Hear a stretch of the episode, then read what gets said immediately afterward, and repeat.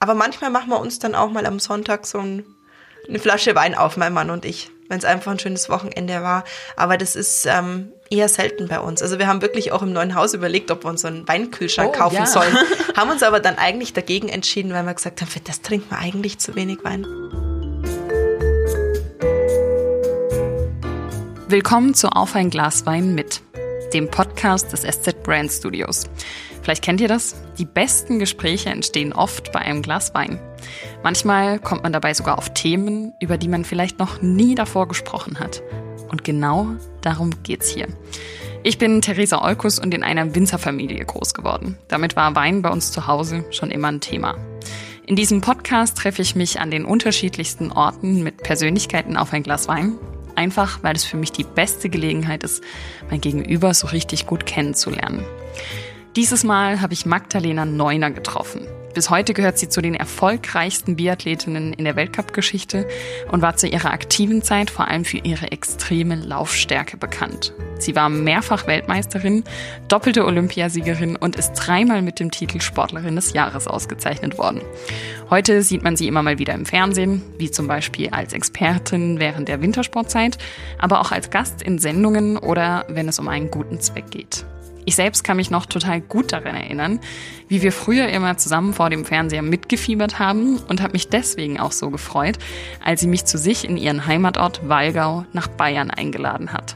Vor allem hat mich natürlich interessiert, wie ihr Leben nach der Biathlon-Karriere so aussieht und wie sie heute auf die Entscheidung zurückblickt, sich mit 25 aus dem Profisport zurückzuziehen. Durch unser Gespräch habe ich aber auch viel gelernt. Zum Beispiel, zu was wir eigentlich in der Lage sind, wenn wir auf unsere mentalen Fähigkeiten vertrauen. Präsentiert wird dieser Podcast vom Deutschen Weininstitut und ich wünsche euch viel Spaß beim Hören. Ja, Magdalena, wir sind heute in Walgau, deinem Heimatort. Und jetzt könnte man schon sagen, die Leute haben dich eigentlich von Anfang an begleitet. Wie muss man sich das vorstellen, wenn du heute durch den Ort läufst? Äh, ganz unspektakulär kann man sich das eigentlich vorstellen. Also es kommt immer ein bisschen auf die Saison an. Wenn natürlich hier Sommer ist und die Touristen da sind, dann ist es ja dann führe ich schon das ein oder andere Gespräch so an der Straße, aber ansonsten jetzt so momentan, wenn es ruhig ist, ist es völlig normal wie bei jedem anderen auch. Ja. Und dann hat es sich auch gar nicht verändert jetzt als zu den Hochzeiten zum Beispiel.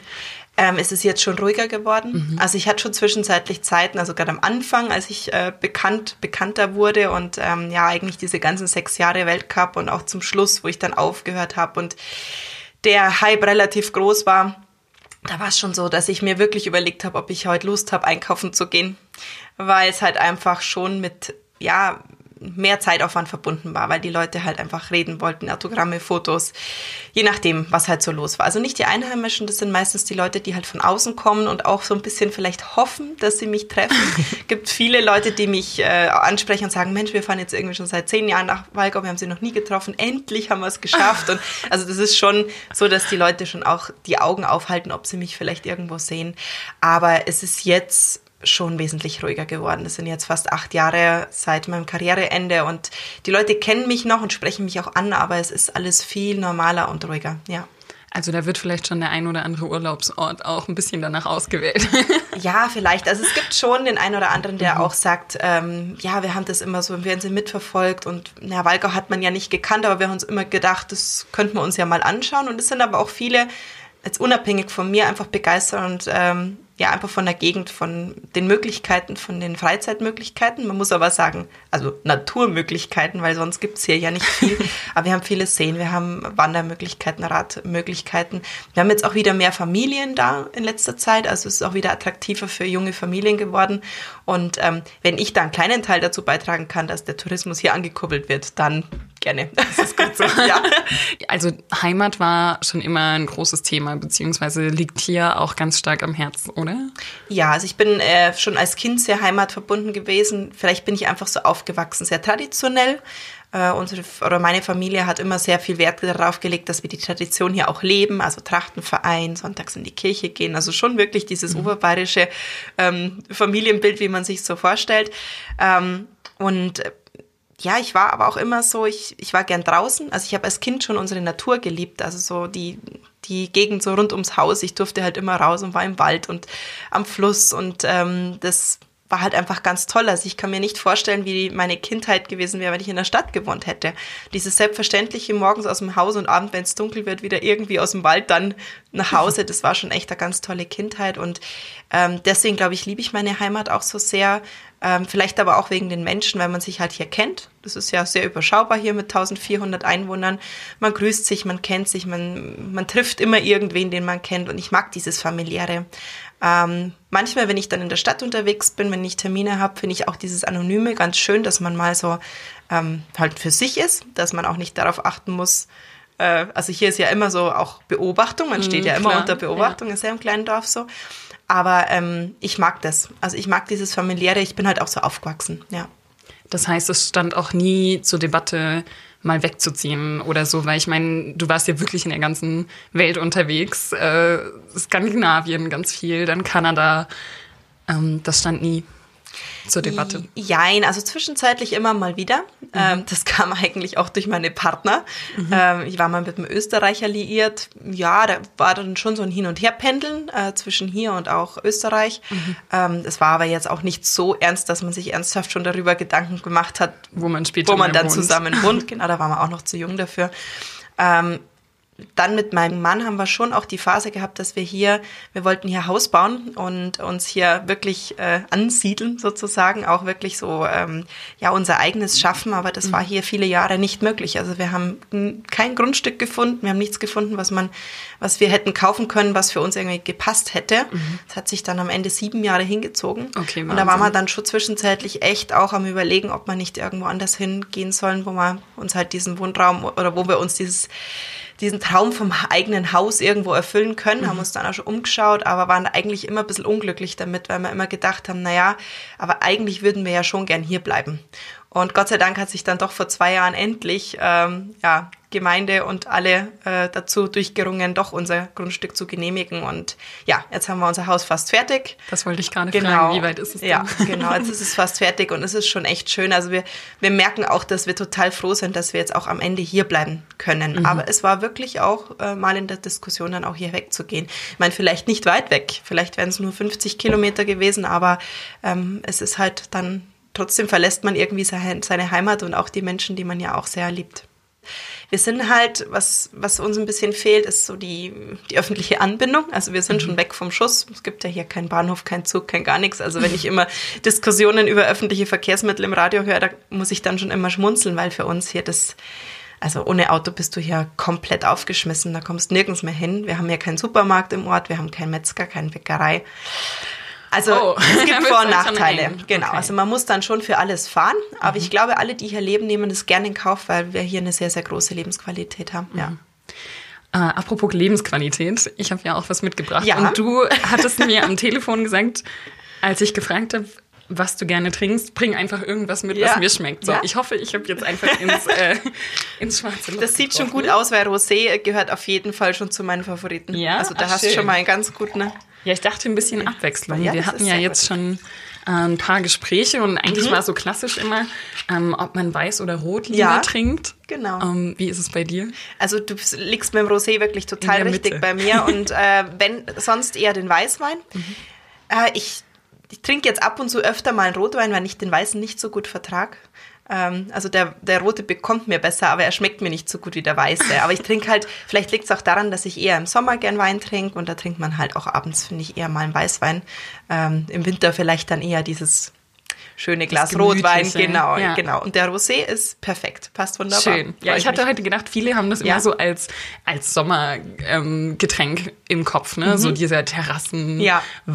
Und ich muss da immer ein bisschen schmunzeln, weil ich mhm. mir denke, ach, das geht doch total gut auch im Winter. Ja, Deswegen, absolut. Ich Deswegen hoffe, der schmeckt Prost. dir. Zum Wohl. Prost. Hm. Oh, der prickelt ein bisschen. Mhm. mhm. Der ist sehr gut. Schön. Sehr gut. Ja, ja da lässt sich's gut sprechen mit dem. Und ich bin jetzt auch überrascht, dass er doch relativ kalt ist. Ich habe ihn nämlich über Nacht draußen stehen lassen, ah, ja, weil man im Winter so noch so gut draußen kühlen kann, aber ja. es ist nicht ganz so kalt. Nein, nein. Ja, ähm, gehen wir doch mal direkt an den Anfang. Mit neun Jahren hast du das erste Mal standest du auf den, nee, wahrscheinlich schon früher auf Skiern, mhm, aber neun, genau. mit neun Jahren hast du begonnen mit dem Biathlon, richtig? Genau, ja, richtig. Mhm. Und was hat dich damals so gepackt? Weil ab da hat es sich ja absolut nicht mehr losgelassen. Das ist richtig. Also ich ähm, habe vorher schon eine Faszination für Skisport entwickelt, irgendwie als kleines Kind schon. Ich habe mit vier Jahren angefangen, Alpinski zu fahren, was hier aber auch recht normal ist. Also meine Kinder stehen jetzt auch schon auf den Skiern. Das ist, das wird vom Kindergarten angeboten. Es ist hier halt einfach Freizeitmöglichkeit im Winter. Und ähm, das Alpin war gut und es hat mir Spaß gemacht. Und dann hatte ich mit sechs zum ersten Mal Kontakt mit Langlaufskiern. Und ich wohne direkt an der Langlaufloipe oder habe an der Langlaufloipe gewohnt und da war das für mich auch so, ähm, ja, so eine, ich, ich konnte es halt einfach machen, wann ich Lust habe. Beim Alpinskifahren musste mich die Mama ja fahren und wir sind vier Kinder, also es war immer logistisch nicht so einfach. Mhm. Und beim Langlaufen, das war für mich auch so eine Freiheit. Ich bin raus in die Loipe und losgelaufen. Also die Liebe zur Natur ist da auch wieder, äh, hat eine große Rolle gespielt. Und ich bin dann durch ähm, ja meine Schulfreunde mit neun dann zum Biathlon gekommen und ähm, die Cousine von meinem Vater, die hat äh, auch mal Biathlon gemacht mit Uschi mhm. Diesel damals. Also viele, so, okay. äh, viele kennen die ja noch. Und ja. äh, die ja. Annelies, also die Cousine meines Vaters, hat dann aufgehört und hat so eine kleine Kindergruppe gegründet, weil sie gesagt hat, das ist so ein toller Sport und es gibt hier eigentlich noch kein Angebot für, für Kinder im Biathlon so richtig. Und da bin ich dann dazu. Und ähm, da waren zwei Kumpels von mir aus meiner Klasse noch mit dabei. Und es war, glaube ich, die Kombination aus der Liebe zum Skisport, zur Natur dann mit meinen zwei besten Freunden, mhm. die da mit dabei waren. Wir waren dann ein cooles Team und dieser Sport hat mich vom ersten Tag an total fasziniert. Dieses Schießen, ähm, dieses Spielerische auch, ähm, es ist halt einfach nochmal spannender. Also es passiert so neben dem Laufen, neben diesem relativ eintönigen einfach noch was ganz Spannendes. Und das hat mich als Kind total gepackt. Und die Kombination aus der wirklich super Truppe, die wir damals hatten und der netten Trainerin und der tollen Sportart hat mich nicht mehr losgelassen. Und deine Freunde, haben die das auch so weiter erfolgreich verfolgt wie du? Ja, tatsächlich ist einer dieser ähm, Kumpels, der Albert Neuner, der war ähm, jetzt ganz lang Skitechniker mhm. in der mhm. deutschen Nationalmannschaft okay. noch und ist jetzt Trainer ähm, hier in der Gegend beim Zoll Skiteam, also auf professioneller Ebene. Also er ist dem Sport auch erhalten geblieben, ja. Und das Schießen, also ich stelle mir das als Kind schon auch noch schwieriger vor, beziehungsweise wie ist das? Hat man da ein kleineres Gewehr? Äh, schießt man da bestimmt noch nicht aus derselben Distanz, oder? Was ist, was ist die Norm heute? Aus welcher Distanz schießt man? Also das ist gleich geblieben. Die ah, Kinder okay. schießen mit dem Luftgewehr. Also okay. das ist jetzt noch nicht so, da ist, steckt noch nicht so viel Bums dahinter mhm. wie beim Kleinkaliber. Darf ja. man auch nicht. Also es nee. ist auch nicht erlaubt. Ja. Das, das, Luftgewehr ist ja noch relativ harmlos, mhm. sag ich jetzt mal, die kleinen Kugeln. Ja. Da wird auf 10 Meter geschossen okay. und aufgelegt. Also da hat man so eine Holz ähm, so eine Holzanfertigung, wo das Gewehr draufgelegt wird. Da liegt auch das Gewehr die ganze Zeit am Stand. Also die ah, Kinder tragen das nicht, mit. Nein, okay. das geht mhm. gar nicht. Weil es ist ja auch die, die normale Größe. Also das Gewehr ist immer gleich groß. Das können so, die Kinder. Das okay. ist ja teilweise fast so groß wie die Kinder. Und ähm, ja, so wird das eigentlich ganz spielerisch erstmal erlernt, wo man dann auch wirklich nur hinläuft und ähm, dann das Gewehr schon an der, am Schießstand liegen hat. Also genau. man schießt ein bisschen beruhigter, oder? Kann, ja, also aufgelegt, genau, mhm, ist auch ja. kontrollierter und ist auch natürlich aus Sicherheitsgründen sinnvoll, wenn Kinder dann schon irgendwie mit dieser schweren Waffe dastehen ja. würden. Also stehen schießen ist ja. da auch noch gar kein Thema, das dauert alles. Also wirklich Biathlon, so wie es jetzt, wie man es kennt aus dem Fernsehen, macht man eigentlich erst ab 16. Okay. Und vorher mhm. passiert wirklich viel mit, mit dem äh, Luftgewehr. Also früher hat das immer, mein Papa ist großer Biathlon-Fan mhm. und ich habe das demnach immer mitverfolgt und ich fand das früher als Kind faszinierend, wie man, also diese Hektik, so mhm. dieses Rennen die ganze Zeit, der wird noch überholt und ähm, dann in die Hocke zum Schnellwerden, wenn man runterfährt und dann plötzlich kommt man an diesen Schießstand und eigentlich ist absolute Ruhe gefordert. Ja. Das stelle ich mir so schwierig vor. Ähm, hattest du da deine deine Techniken, wie, wie bist du damit klargekommen? Weil das ist ja auch, wenn man das heute im Fernsehen sieht, super mhm. laut. Und ja es gibt Hupen und so weiter. Also wie, wie kommt man damit klar? Man wächst da ja erstmal rein. Also als Kind lernt man ja erstmal diese Abläufe. Also wie muss ich das anstellen, damit ich vom Laufen auch dann so dementsprechend zum Schießen hinkomme, dass ich das dann auch zusammenkriege. Also mhm. nicht zu schnell hinzulaufen. Das ist reines Training erstmal. Das lernt man einfach schon von Kindheit an. Und ähm, dann ist es natürlich später, wenn es dann äh, soweit ist, dass man wirklich mal die Zuschauer da hat, wenn man dann Weltcup laufen darf, äh, ist es auch viel Psychologie. Also die mentale Stärke spielt da schon eine große Rolle. Man trainiert hat man das bis dahin ja wahrscheinlich über zehn Jahre, bis man dann mal so weit ist. Mhm. Ähm, aber dann kommt es darauf an, ob ich damit auch umgehen kann, wenn es im Stadion wirklich mucksmäuschenstill ist, 25.000 Leute keinen Muckser machen mhm. und dann auf das warten, was du jetzt machst. Also äh, entweder ein Jubelschrei kommt oder dann mhm. das enttäuschte Oh. Mhm. Und das ist schon für den Kopf nicht ganz einfach und das muss man wirklich lernen. Also das ist äh, nochmal so eine äh, Stufe über dem, was man sonst so lernen kann. Also man muss wirklich ähm, ja, eine große mentale Fähigkeit haben, um damit umzugehen. Und ich finde aber, das ist genau das, was den Sport so wahnsinnig faszinierend macht, dass diese Sportarten im Grunde überhaupt nicht zusammenpassen, dass man im Grunde nicht laufen kann und danach ruhig schießen kann, ja. sondern dass man einfach das, ja, diese Kunst beherrschen muss, das irgendwie zusammenzubringen.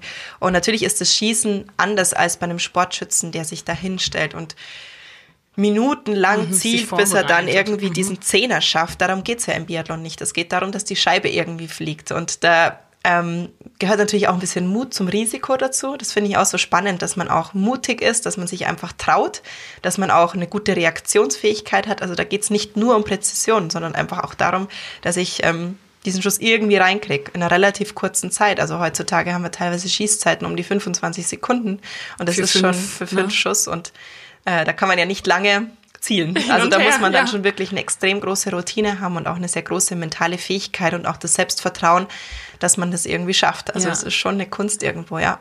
Vor allem stelle ich mir vor, wenn man jetzt wirklich mal einen sozusagen vergeigt hat oder daneben geschossen hat, ja. dass man sagt, okay, also in so einer kurzen Zeit in der Art, ähm, vergiss es, nächster, ähm, das ist wahnsinnig. Also ähm, ja, man muss ja, man muss wirklich äh, mental da relativ stark sein, um dann auch nicht aus dem Konzept zu sein, wenn dann wirklich mal der Fehler passiert, einfach weiterzumachen. Ja. Ich fand es total spannend. Ich habe mal ähm, irgendwann ein Gespräch von dir gesehen, wo du dann erzählt hast, du hast deine Technik, dass du dort liegst. Ich glaube, liegend ist einfacher, oder? Mhm, ja. Ähm, dass du dort liegst und dir vorstellst, das ist jetzt ein Raum und du machst die Tür hinter dir genau. zu. Mhm. Ähm, Gibt es da noch so Beispiele? Weil ich fand das super spannend, ja. ähm, dass, also, weil ich glaube, das würde mir auch sehr viel helfen, dass man quasi alles außerhalb ausschließt. Ja und dann äh, drauf loslegt. Also es gibt viele verschiedene Techniken und Übungen und ich habe ähm, für mich dann irgendwann so rausgefunden, was bei mir am besten funktioniert.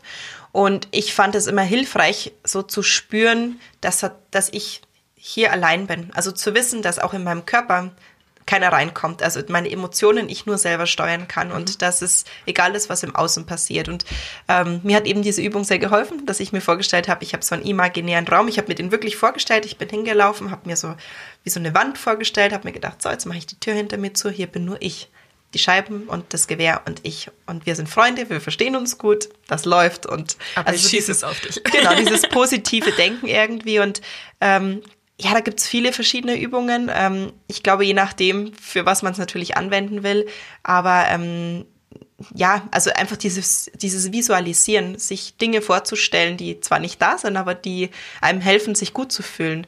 Ähm, dass man sich zum Beispiel vielleicht vorstellt, man ist auf einer Blumenwiese, es ist eine ganz tolle Energie da. Also im Endeffekt ist es ja eine Energiearbeit, was man da tut. Also man versucht sich eine positive Energie, eine Energie, die einem gut tut, die sich für einen gut anfühlt, herzuholen und ähm, diese sozusagen im Körper zu spüren. Und für jeden, jeder hat so seine eigenen Kraftbilder, äh, irgendwas, was einem gut tut, wo man sich sicher fühlt. Ähm, man kann sich zum Beispiel vorstellen, so eine Licht, Kuppel oder eine Glas, äh, eine, eine, Lichtkugel um sich herum zu haben, die schützt, also die niemanden reinlässt und äh, die meine Energie da behält. Ähm, viele finden das vielleicht zu esoterisch und zu spirituell, aber ich fand es eigentlich auch immer sehr greifbar. Mhm. Also weil ich gespürt habe, dass es auch irgendwas macht und dass es auch wirklich funktioniert.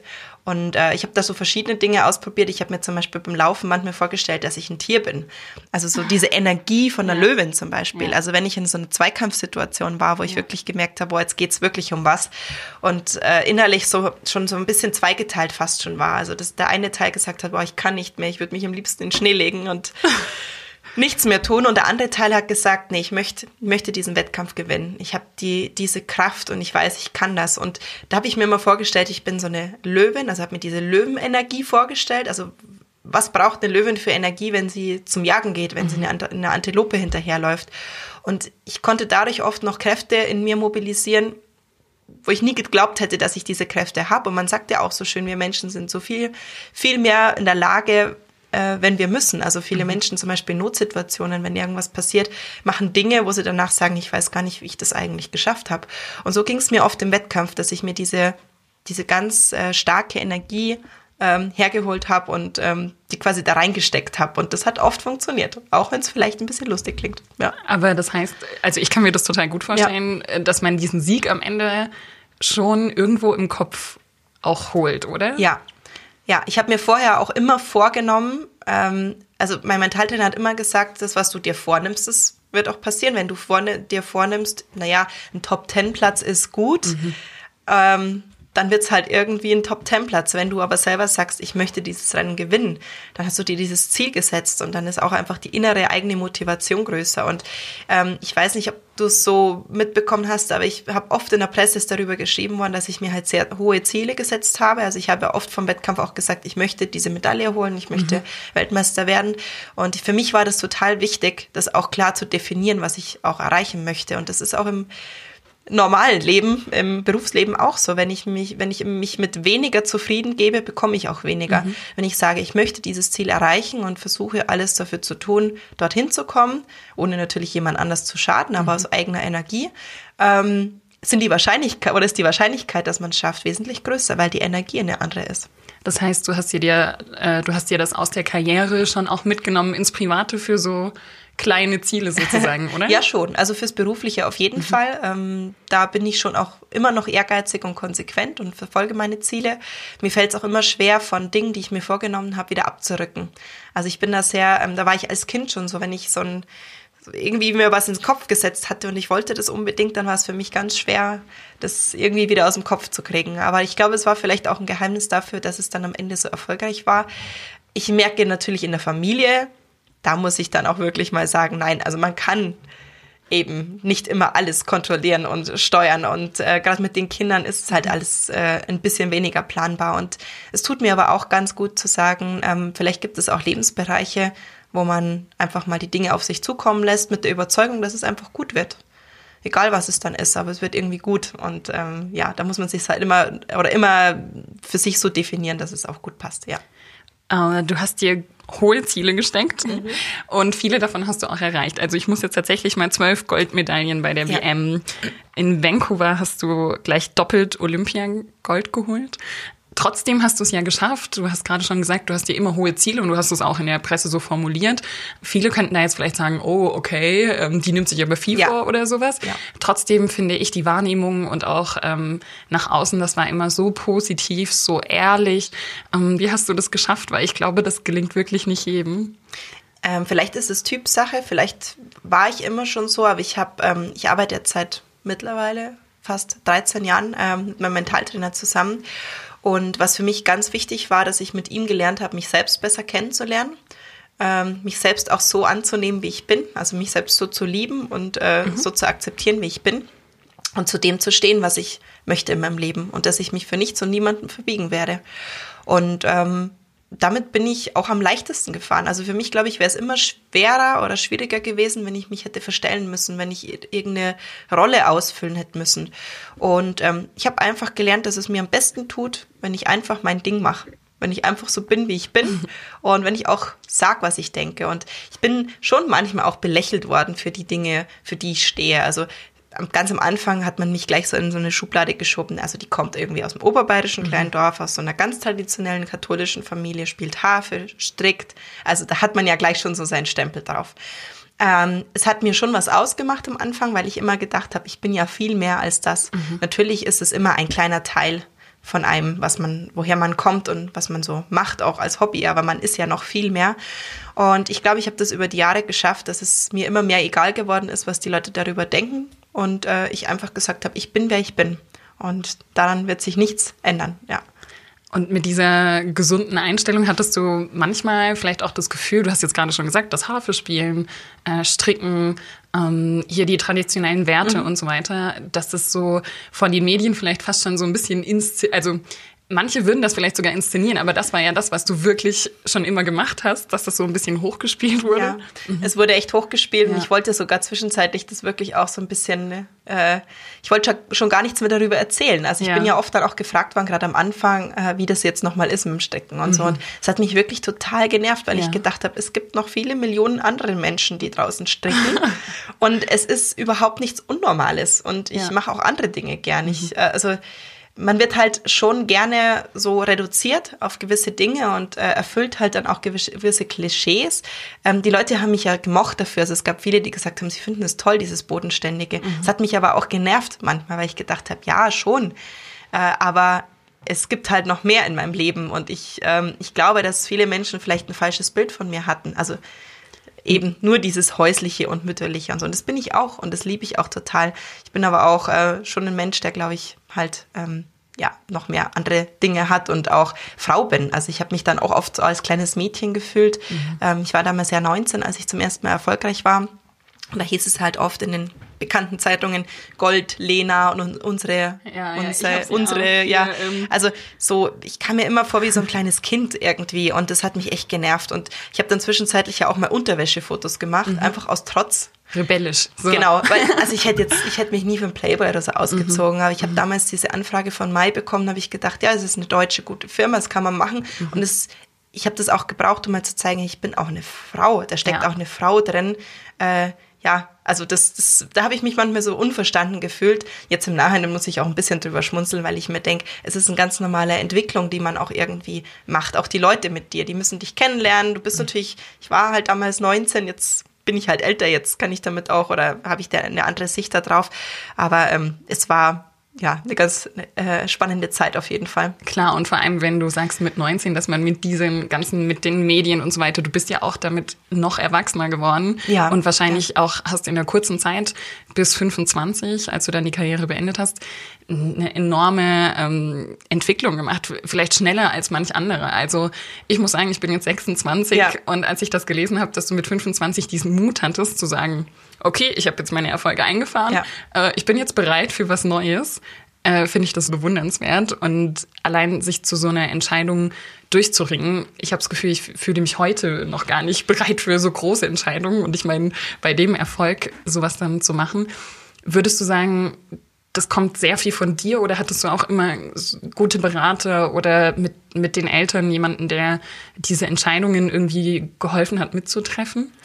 Ähm, also beides irgendwie, aber in erster Linie habe ich die Entscheidungen schon immer selber getroffen und bin da auch oft auf Unverständnis meines Umfelds gestoßen. Das war eigentlich das, was für mich am schwierigsten war, dass ich mich schon ähm, da schon durchringen musste. Also diese Entscheidungen sind nie leichtfertig gefallen. Und ähm, also die Entscheidung mit dem Leistungssport aufzuhören, das war für mich ein Prozess von zwei Jahren. Mhm. Und natürlich, das klingt so, also wenn du jetzt sagst mit 25, denke ich jetzt manchmal auch, wow, da war ich wirklich noch jung. Ich habe das aber da nicht so empfunden. Mhm. Ich habe mich jetzt da mit 25 nicht gefühlt wie jemand anders, der 25 ja. ist. Ich war halt schon seit sechs Jahren ähm, Profi, also äh, super erfolgreich. Ja, super erfolgreich, mhm. Weltmeisterin und so weiter. Also habe ähm, in diesen sechs Jahren Dinge erlebt, die wahrscheinlich viele Menschen in ihrem ganzen Leben nicht erleben. Also auch Höhen und Tiefen, auch Dinge, mit denen ich klarkommen musste.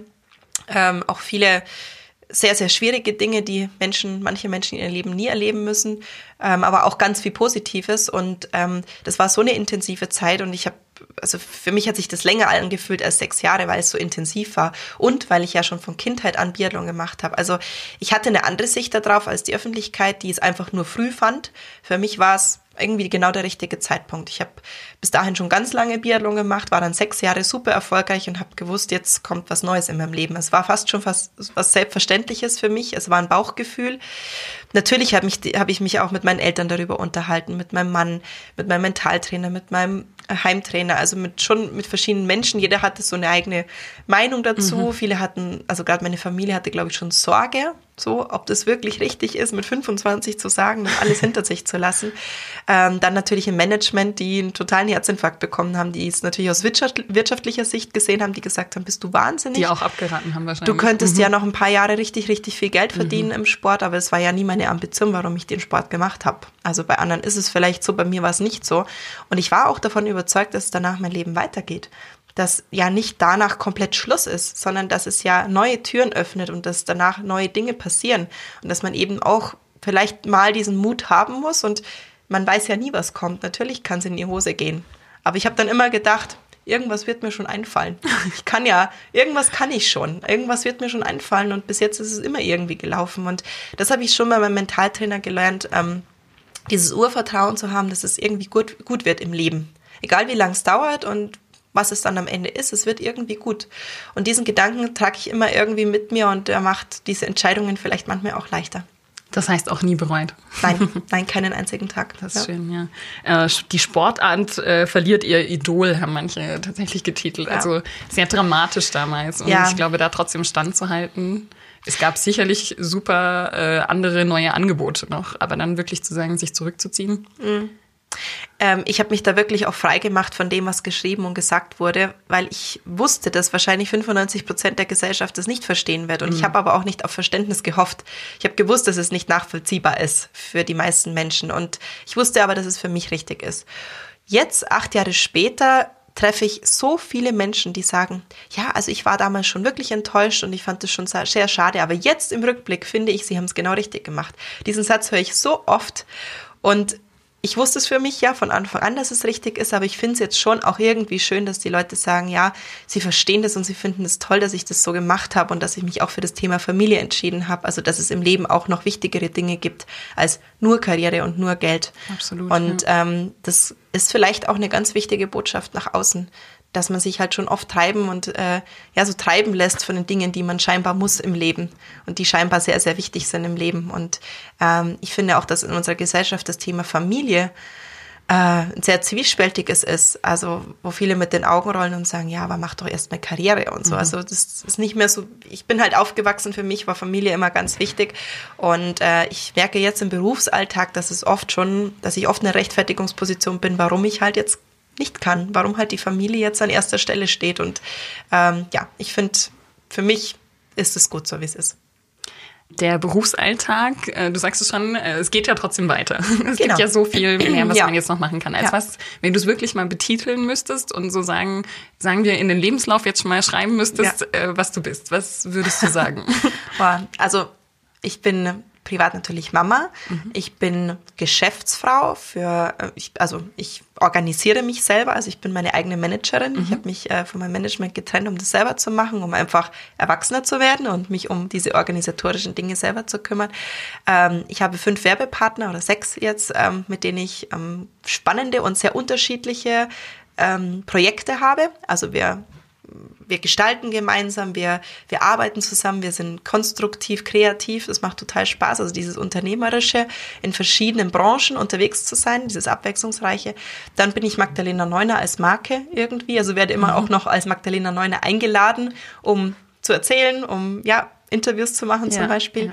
Ich bin ARD-Expertin äh, genau. für Biathlon, mhm. Biathlon, also auch immer noch ein bisschen näher am Sport, aber auch für, für die Medien unterwegs. Fernsehen gefällt mir sehr gut, macht mir wirklich viel Spaß und ähm, mache so ein paar Charity-Geschichten, die mir auch sehr am Herzen liegen, aber das will ich jetzt nicht so als Arbeit oder Beruf ähm, bezeichnen. Das ist eigentlich mehr so meine Freizeit, die mir einfach sehr am Herzen liegt, ja.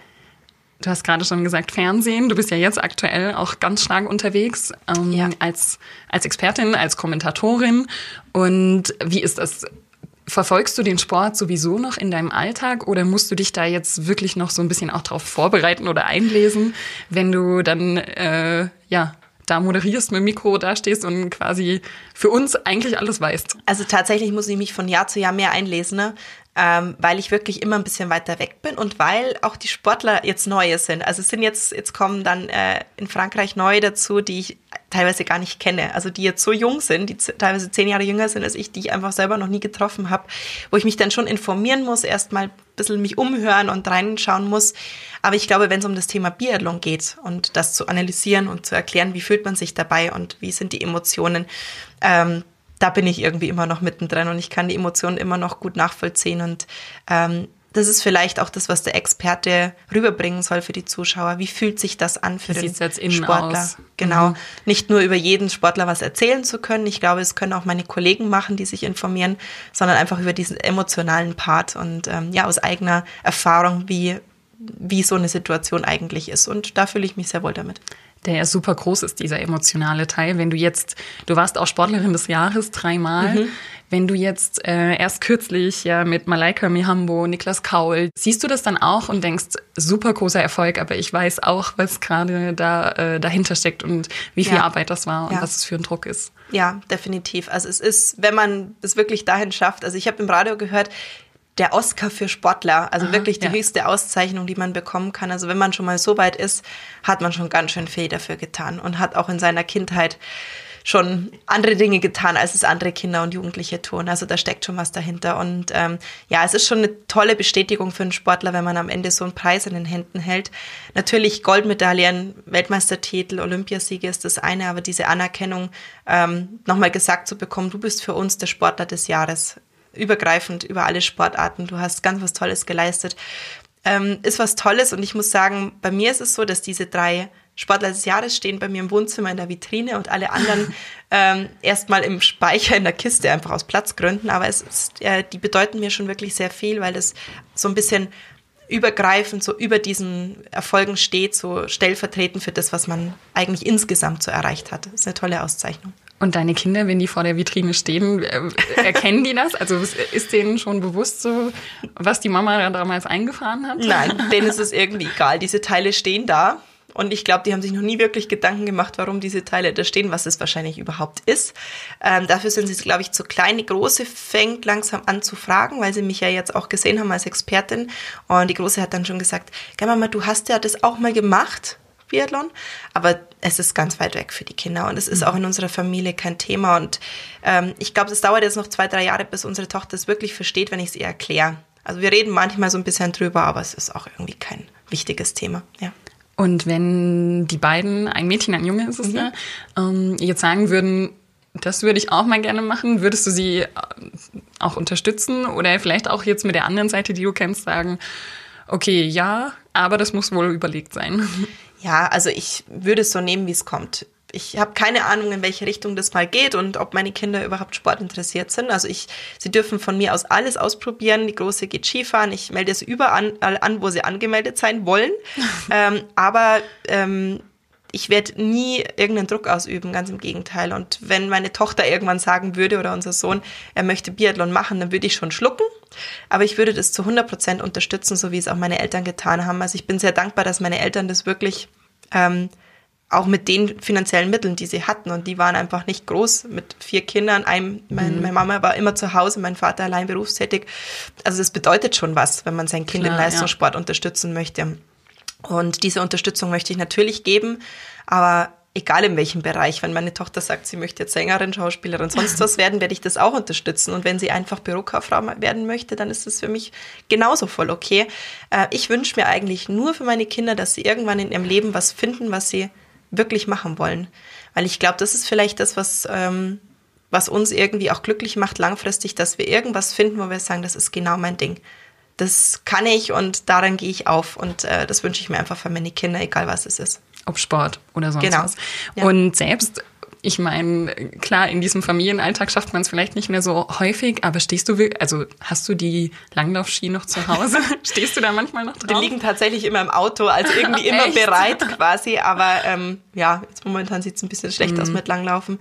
Ich habe wirklich jetzt echt ein bisschen wenig Sport gemacht die letzten zwei Jahre aus ganz vielen verschiedenen Gründen. Kinder, ich war gesundheitlich ein bisschen angeschlagen, wo ich dann auch länger nichts machen konnte und durfte.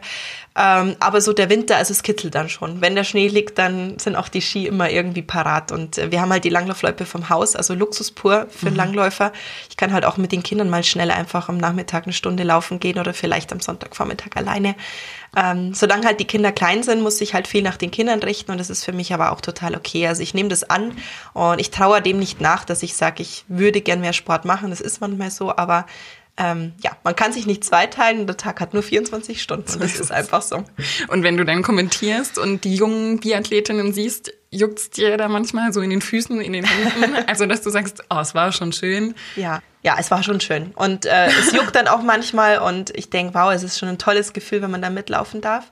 Aber ich weiß in dem Moment auch ganz genau, was es bedeutet, äh, wenn man da sein möchte. Also wie viel Training dahinter steckt, wenn man wirklich Weltcup-Spitze sein möchte. Und das würde ich nicht mehr wollen. Also Sport ja, natürlich und auch gerne drei, viermal die Woche, aber nicht elf, zwölfmal die Woche in der Intensität und mit den Konsequenzen, die man da auch äh, zu tragen hat. Also wirklich 24 Stunden lang Sportler zu sein. Und ähm, ja, das war gut für die Zeit, aber jetzt sind andere Dinge für mich wichtiger und deswegen es juckt manchmal ein bisschen, aber auch mit dem Wissen, ich habe das ganz lang machen dürfen und dafür bin ich dankbar. Jetzt widmest du dich anderen Dingen. Kochen und Backen, ist das ein Thema? Also ja. was, was du ja. gerne machst? Äh, jein, also manchmal ja, manchmal nein. Ich koche jeden Tag frisch. Also für uns ist immer Mittag so, die Kinder kommen aus dem Kindergarten zurück und mein Mann kommt Mittag kurz heim für, äh, zum Essen.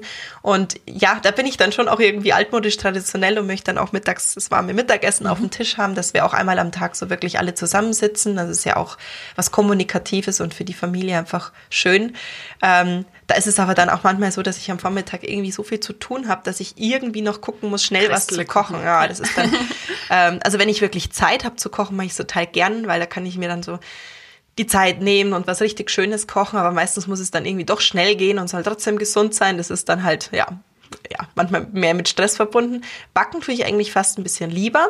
Ähm, so Kuchen backen, Plätzchen. Ähm, jetzt habe ich viel so Früchtebrot und sowas gebacken. Das mag mhm. ich gern auch mal selber am Brot backen ähm, mag ich fast noch lieber als kochen, ja.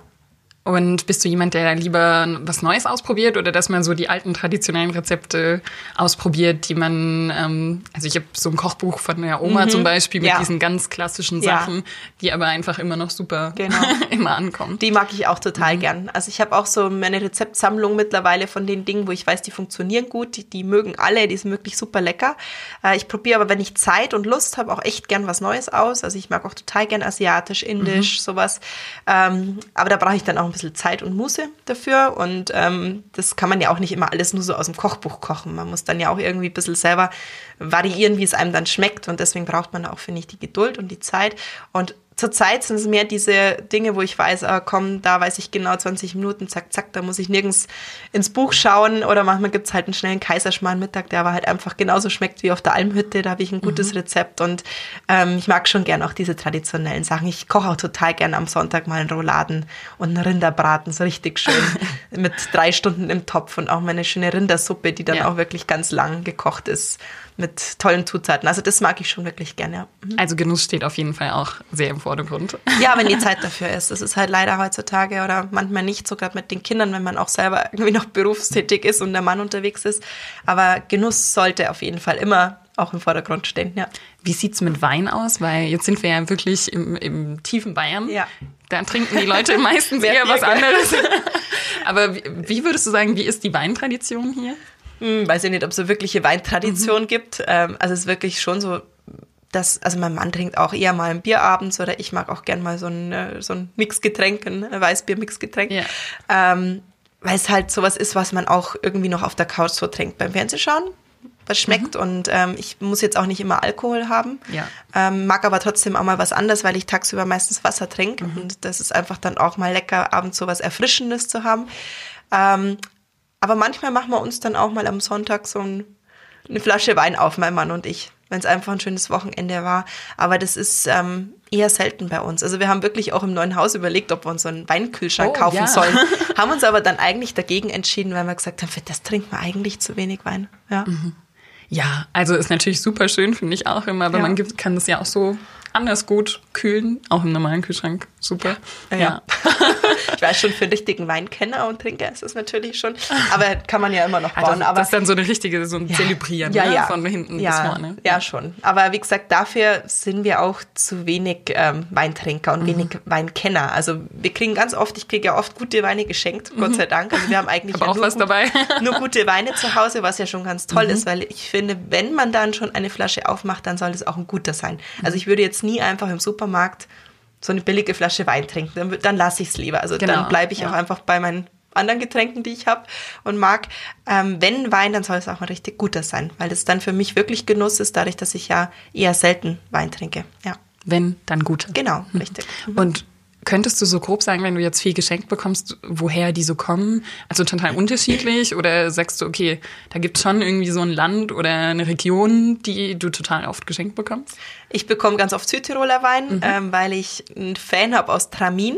Okay, ja. Und da bekomme ich ganz oft so irgendwie aus Tramin und Umgebung die Weine, Tramine? aber die, die ja. aber auch ganz oft schon ausgezeichnet sind. Okay. Also der mhm. schaut schon auch immer, dass das ganz, ganz, ganz tolle Weine sind. Das ist halt der Südtiroler Wein. Ja. Äh, ab und zu kriege ich aus Franken mhm. auch einen Wein, äh, auch mal einen Boxbeutel, äh, den ich auch ganz gern mag.